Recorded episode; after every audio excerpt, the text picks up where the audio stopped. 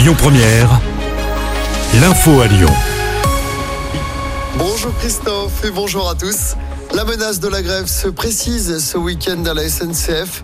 En pleine vacances scolaires pour la zone C pour le début des vacances de notre zone, deux syndicats maintiennent leur préavis de grève.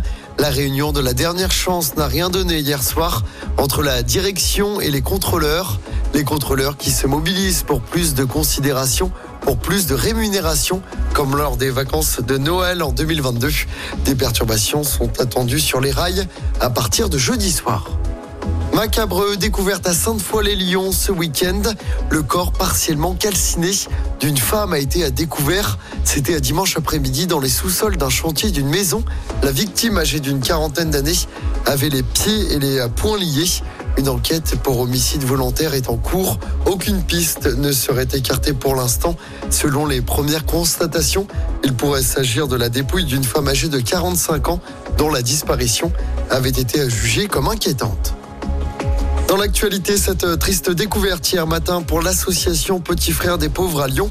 Les locaux situés quai Gaëton dans le deuxième arrondissement ont été cambriolés pendant le week-end, le où les suspects ont réussi à ouvrir un coffre-fort installé dans un placard. Le butin serait estimé à plusieurs milliers d'euros. Une plainte devait être déposée. À Lyon, l'électricité des écoles et des piscines fournies par un barrage du Beaujolais. Ce sont au total 78 groupes scolaires, 11 écoles maternelles et 5 piscines de la ville de Lyon qui sont concernés depuis le 1er janvier. Ces établissements sont approvisionnés en électricité par le barrage hydraulique de Dracé dans le Beaujolais et ce pour 3 ans au minimum. Et puis avis aux gourmands, Haribo va ouvrir sa première boutique lyonnaise. Ce sera rue de la République à la place de la boutique Ram au niveau du métro Cordelier. Une campagne de recrutement a été lancée. En revanche, aucune date d'ouverture n'a encore été annoncée. On passe au sport du basket à suivre ce soir avec un nouveau choc pour l'Asvel. Déplacement sur le parquet de Monaco en huitième de finale de la Coupe de France. Coup d'envoi à 20h. Et puis en football, c'est parti pour les huitièmes de finale aller de la Ligue des Champions. Le Real Madrid se déplace à Leipzig ce soir en Allemagne.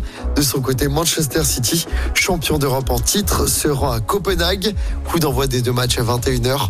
Pour rappel, le PSG recevra la Real Sociedad demain soir du côté du parc. Écoutez votre radio Lyon Première en direct sur l'application Lyon Première, lyonpremière.fr et bien sûr à Lyon sur 90.2 FM et en DAB+.